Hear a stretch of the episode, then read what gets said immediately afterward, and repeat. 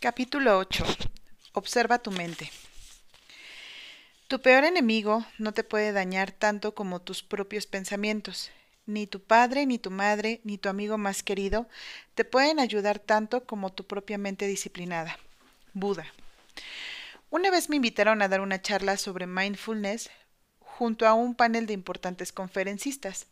El evento era en un teatro muy importante de la ciudad. Cuando me tocó el turno de hablar, se me ocurrió comenzar la charla desafiando al público con una pregunta. ¿Dónde vive cada uno de ustedes? En ese instante se hizo un silencio que duró varios segundos. Imaginé que el público pensaría que se trataba de alguna trampa por tratarse de una pregunta tan obvia. Sin embargo, algunos se animaron y respondieron mencionando el nombre de su ciudad o de su barrio, pero el resto se quedó callado. Entonces les dije, todos nosotros vivimos en, nuestra, en, nuestras cabezas. A donde sea que vayamos, no importa qué tan lejos sea, siempre estamos dentro de nuestras cabezas. Ese es nuestro hogar. Absolutamente todo lo que sucede en nuestras vidas ocurre primero en la cabeza, ya sea en la mente o en el cerebro, que de hecho son dos cosas muy distintas. El conocido autor argentino, el doctor Stanislao Barchrach, en su libro En cambio explica con una metáfora muy clara la diferencia entre la mente y el cerebro. Tu cerebro es como el hardware y tu mente es como el software. El cerebro está constituido por tus neuronas y conexiones que forman circuitos o cables. La mente o actividad mental son tus pensamientos, emociones que corren por tu sistema operativo, que es el cerebro. Tu mente es una fuente de actividad tal que, mediante el entrenamiento y autoconocimiento, puede modificar la estructura del cerebro. El valor de la mente. Recuerdo que apenas terminé mi primer curso de meditación, mi profesora me dijo, Silvio, ya estás listo para ir a la India. ¡Wow! pensé. Qué increíble sería ir, es mi sueño. Pero enseguida volví a pensar, ¿y de dónde sacaré el dinero para viajar? El pasaje es muy caro, así que le respondí, Te agradezco mucho la invitación, pero no tengo dinero. Mi profesora me miró con una leve sonrisa en su rostro y me dijo, Qué pena que no puedas venir, no porque no tengas el dinero, sino por la manera en que piensas. Su respuesta continuó girando y girando dentro de mí durante los siguientes días. Pude descubrir la cantidad de creencias y patrones limitantes que tengo y cómo me influencian y me bloquean. Así que me dije, claro, la creencia que yo tengo en mi cabeza es que sin dinero no puedo alcanzar lo que más quiero en la vida. Por eso decidí cambiar mi forma de pensar. Llamé por teléfono a mi profesora y le dije, voy a ir a la India. No sé cómo sucederá ni de dónde saldrá el dinero, pero iré. Tranquilos, esta historia termina muy bien. Mi pensamiento poderoso creó magia. A los pocos días una persona totalmente inesperada se ofreció a prestarme el dinero para viajar, y mi sueño se hizo realidad. El gran poder que tenemos los seres humanos en nuestra mente y su capacidad de pensar el pensamiento es la semilla que determina nuestra realidad. Las situaciones que vemos en el mundo son el reflejo de lo que nosotros, los seres humanos, estamos pensando. Algunos piensan positivamente y otros de forma negativa, y por eso vemos la multiplicidad de opiniones y puntos de vista que existen en el mundo. Así como pensamos, así nos sentimos. Nuestras emociones nacen de nuestros pensamientos. Por ejemplo, ninguno de nosotros puede obligarse a amar a alguien, pero si comenzamos a crear pensamientos que evidencien las virtudes de una persona o los lazos de afecto que nos unen a ésta, el amor surgirá. También todo lo que pensamos con determinación y generosidad sucede. ¿Han tenido esta experiencia? Cada pensamiento tiene el enorme poder de crear la realidad que vivimos. Así como pensamos, es el mundo en el que vivimos. Si alguien piensa que su vida es aburrida y triste, así será. Y si piensa que es alegre y entretenida, así será. Son nuestros pensamientos los que le dan forma a todo lo que nos rodea incluyendo a nuestras actitudes y relaciones, y también son nuestros pensamientos los que las destruyen. Cuando le damos lugar a los pensamientos en nuestra mente, pronto se hacen lugar en nuestro cuerpo y corazón, y culminan manifestándose en nuestra realidad. El pensar es la base de las relaciones sociales, de las instituciones, de las culturas, de todo lo que vemos alrededor. Por eso, tenemos que ser muy cuidadosos con lo que pensamos, porque todo lo que pensemos tarde o temprano ocurrirá. Si queremos mejorar nuestra realidad, tenemos que comenzar por cambiar nuestra manera de pensar. La salud de nuestra mente está directamente relacionada con la calidad de nuestros pensamientos. Por ejemplo, cuando estamos muy cansados, seguramente es que hemos pensado en exceso, y esto ocurre aunque estemos lejos de nuestro trabajo o de vacaciones. Lo que pasa es que hay personas que tienen suficiente descanso físico, pero no logran descansar en su mente. Su cabeza es como una máquina que no para y que por momentos parece fundirse. No es casual que las enfermedades que más crecieron en este último siglo son las enfermedades mentales, y la tendencia va en aumento. El problema es que sabemos cómo poner a pensar a la mente, pero no sabemos cómo ponerla a descansar. De hecho, si supiéramos cómo hacerlo, aunque sea por solo unos minutos al día, esto produciría una gran diferencia en nuestra calidad de vida. Te habrá pasado de acostarte a dormir una siesta y aunque solo dormiste 20 o 30 minutos, al despertarte te sentiste fresco, renovado y viste las cosas de forma diferente.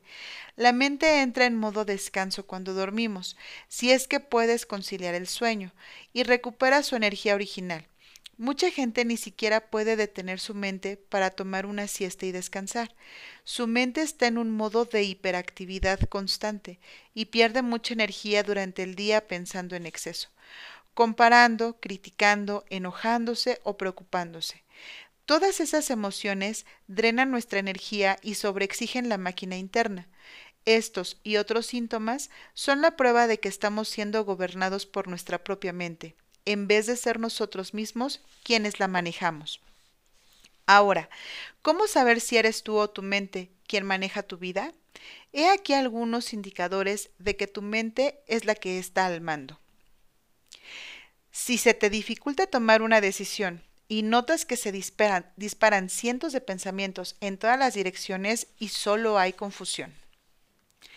Si tus propios pensamientos te atormentan y no puedes soportarlos. Si no puedes conciliar el sueño fácilmente. Si alguien te critica y reaccionas produciendo cientos de pensamientos inútiles, juicios negativos, etc., como si presionaran un botón rojo dentro de ti. Si algo te sale mal y enseguida eres tomado por la ira, la frustración o la culpa. Si el miedo es la constante en tu vida en vez del amor, si no puedes estar presente para disfrutar los lindos momentos de tu vida y tu mente busca permanentemente algo nuevo para hacer. Si queremos reconquistar nuestra soberanía sobre la mente, el mindfulness nos puede ayudar mucho. Así como para quien practica un deporte, su cuerpo es su principal herramienta, o para quien cocina, sus manos o los ingredientes que utiliza son lo esencial. Para las personas que meditamos, nuestra gran herramienta o nuestro principal instrumento de estudio es nuestra mente. Las personas que meditamos somos como atletas mentales. Es solo un pensamiento, no soy yo. Cuando la mente está calma, hay claridad, hay fuerza y nada es un problema. Cuando la mente está agitada, no hay claridad, no hay fuerza y todo se convierte en un problema. Por eso, nuestro bienestar depende de cuán sólido y estable sea nuestro estado mental. En la práctica del mindfulness aprendemos que nosotros no somos nuestros pensamientos y que en esta comprensión radica el secreto de la verdadera libertad.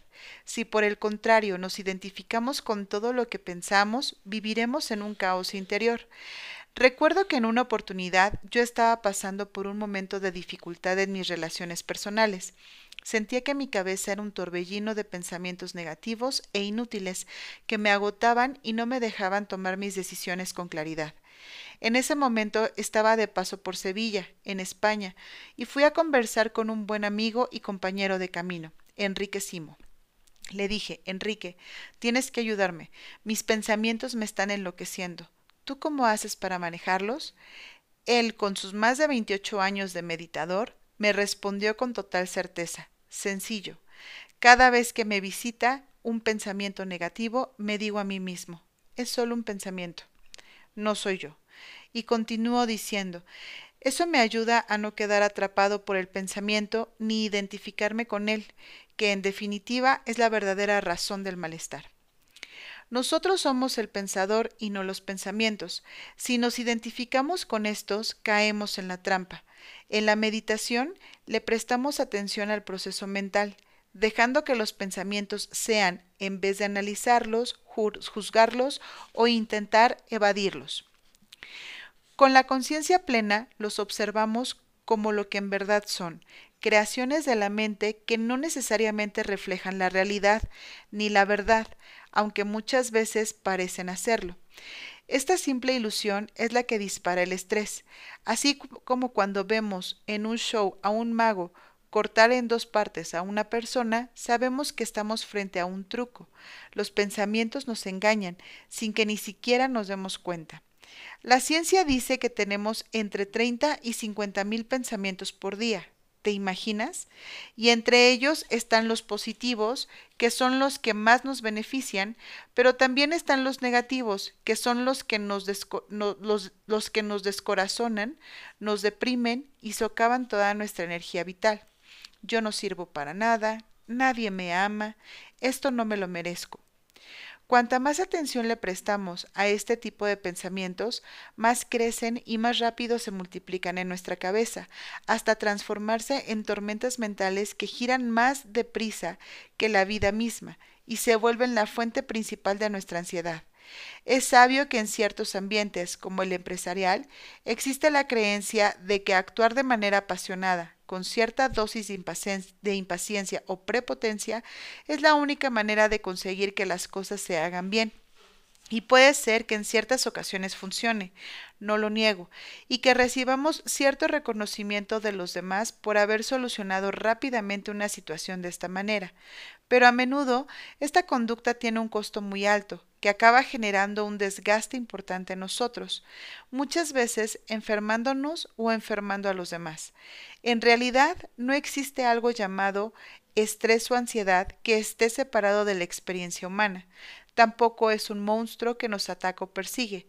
El estrés no se puede ver ni tocar, ya que únicamente existe en nuestra mente y es fruto de nuestra creación. Claro que no es fácil para nosotros admitir que la tensión que sentimos la creamos nosotros mismos, con los pensamientos negativos que generamos. El camino que el mindfulness nos propone, una, eh, nos propone una forma distinta de manejar nuestro pensar.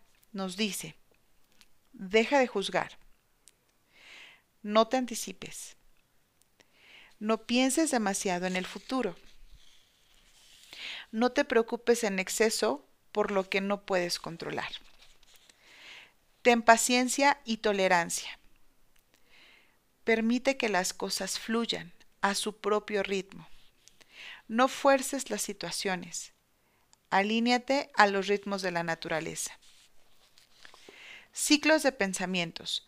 Alguien me dijo alguna vez que la forma esférica de nuestras cabezas es para permitir que los pensamientos giren y den vueltas a su alrededor.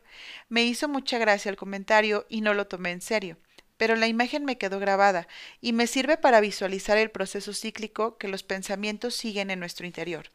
Todos hemos experimentado ser atormentados por un flujo de pensamientos de preocupación que no podemos detener.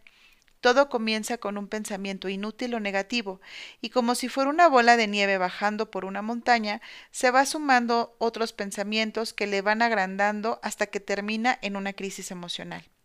Los grandes maestros como Buda decían que la principal raíz del sufrimiento humano era el apego, y que en esencia el apego es la concepción errónea de que las cosas, las personas o las relaciones no cambian o que las posesiones y las relaciones son fuente de nuestra felicidad.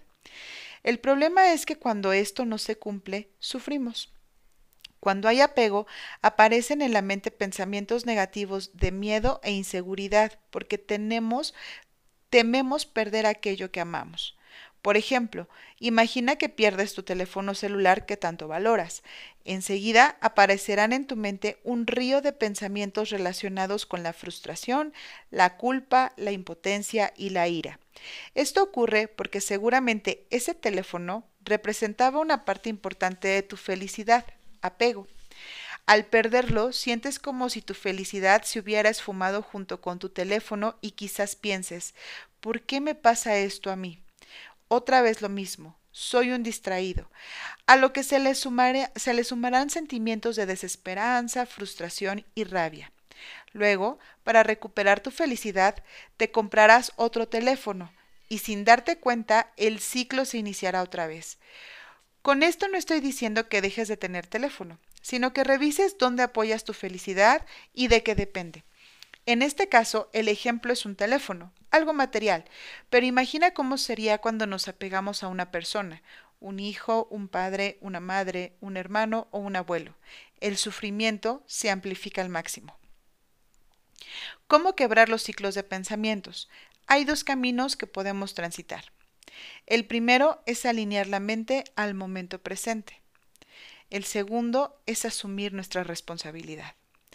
Como primera reflexión, el mindfulness nos invita a pararnos en el presente y conectar con nuestros verdaderos recursos internos, que son los que sostienen nuestro verdadero valor. La paz, la felicidad, el amor y la sabiduría interna conforman nuestra verdadera identidad, que es mucho más amplia y rica que nuestras pertenencias, que son adquiridas o nuestras acciones que son limitadas. La ansiedad, la depresión, la ira y el estrés se alimentan de la ilusión de la pérdida y del miedo a lo que, a lo que ocurrirá en el futuro. Cuando vivimos en el presente, entendemos mejor nuestra existencia y el fluir de la vida, y así los miedos desaparecen y recuperamos nuestro valor original. Segundo, también podemos recorrer el camino de la autorresponsabilidad. ¿Esto qué significa? Aceptar que el estado natural del espíritu humano es de alegría, belleza, paz y verdad, y que si no lo estamos viviendo, tenemos que hacer algo distinto para mejorar. En caso contrario, serán únicamente las cosas externas las que nos harán felices, y ya sabemos que eso es de corta duración. El poder del pensamiento es la fuerza más grande que existe, y si tomamos responsabilidad por los pensamientos que creamos, estaremos eligiendo cómo nos queremos sentir y qué realidad queremos vivir. Darnos cuenta de la responsabilidad que tenemos frente a nuestro bienestar nos lleva a tener que tomar una decisión. O dejamos que toda la negatividad que nos rodea nos maneje, o respondemos con creatividad y con pensamientos positivos a todo lo que nos pasa. Si no lo haces tú, nadie lo hará por ti.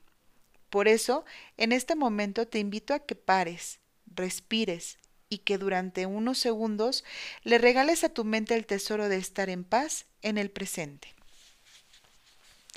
Relación entre pensamientos, emociones y sensaciones.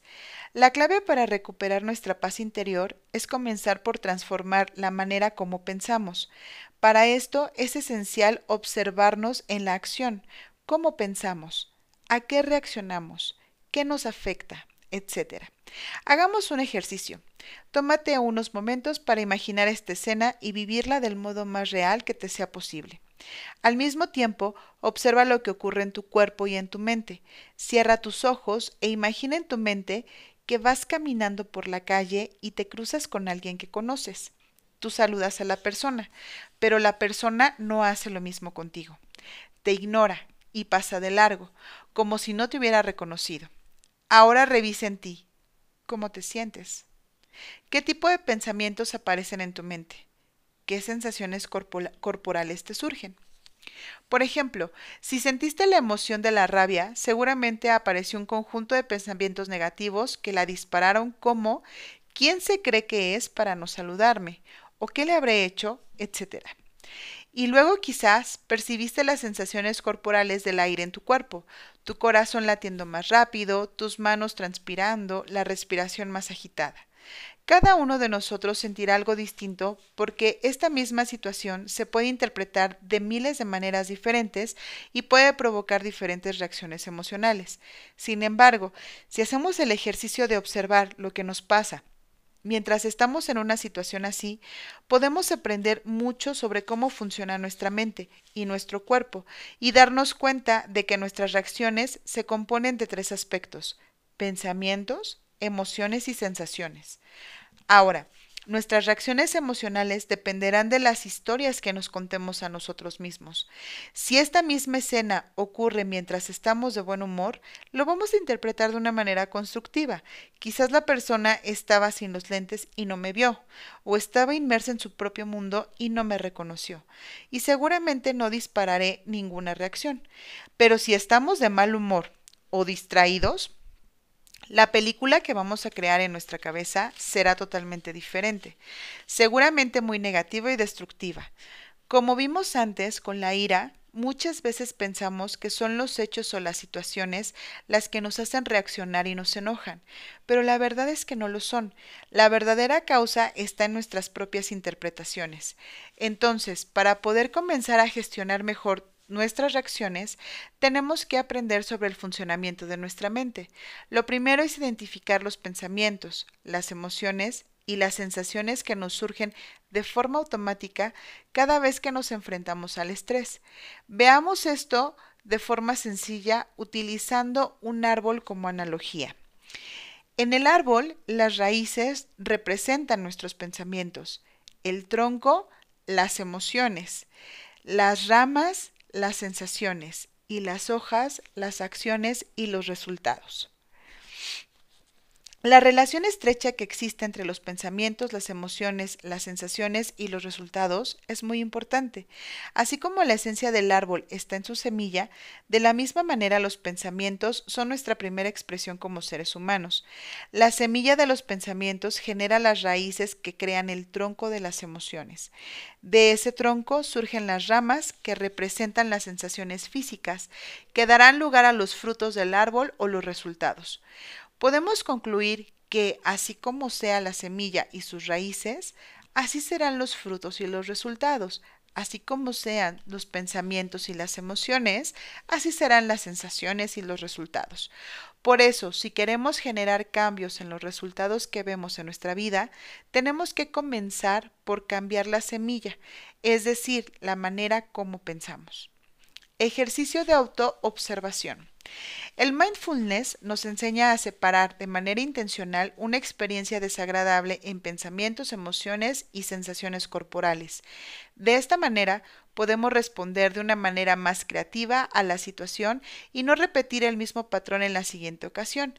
La idea es que utilices una tabla para observarte a ti mismo en los momentos de más estrés, en esas situaciones desagradables que te generaron tensión o alguna emoción negativa durante el día, que la anotes, que lo anotes en una columna de situación estresante.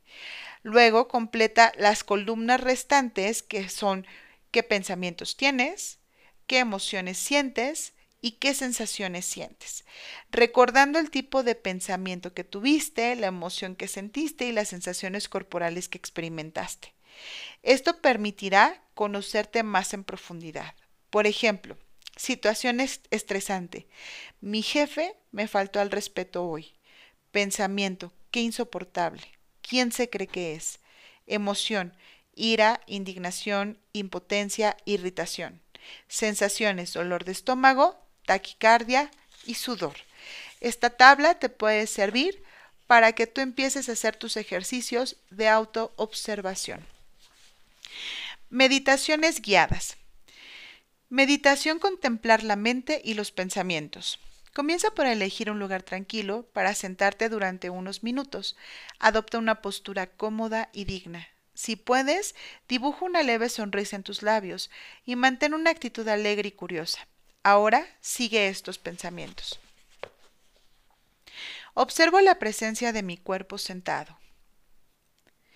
Percibo su energía. Llevo la atención de la mente a mi respiración. Sin juicios, observo el fluir de la inhalación. Ahora de la exhalación. Continúo prestando atención a este proceso. Ahora, permito que mi atención se enfoque en mi mundo interno. Puedo imaginar el mundo sutil de mi mente. Es el lugar donde están mis pensamientos, mis ideas, mis deseos. Imagino que mi mente luce como un cielo ilimitado, un espacio sin fin. Y mis pensamientos son las nubes que atraviesan este vasto e ilimitado espacio. Al igual que mis pensamientos, hay nubes grandes y amplias. Y también las hay pequeñas. Hay nubes sólidas y oscuras. Y también las hay leves y transparentes. Si mi foco de atención se distrae, no importa. Con amabilidad y paciencia, invito a la mente a regresar a este vasto cielo interno. Continúa observando el fluir de mis pensamientos en este presente. No juzgo, ni comparo, ni analizo. Solo observo y acepto la corriente de mis pensamientos pasando. Sé que cada nube puede traer distintas emociones. Soy consciente de que cada pensamiento puede producir distintas sensaciones. Sin embargo, solo observo sin identificarme. Soy solo el observador observando mi creación. Me recuerdo que yo no soy mi mente. Yo no soy mis pensamientos. Yo no soy mis emociones. Yo no soy mis sensaciones. Ahora dirijo la atención hacia mi respiración. Vuelvo a notar en mi cuerpo el ritmo de la inhalación y la exhalación. Estoy experimentando en el presente. Algunas preguntas frecuentes. Mi mente siempre está inquieta se pierden los pensamientos. ¿Cómo la domino? Esto es muy común en los procesos de meditación. Es natural y no tiene nada de malo.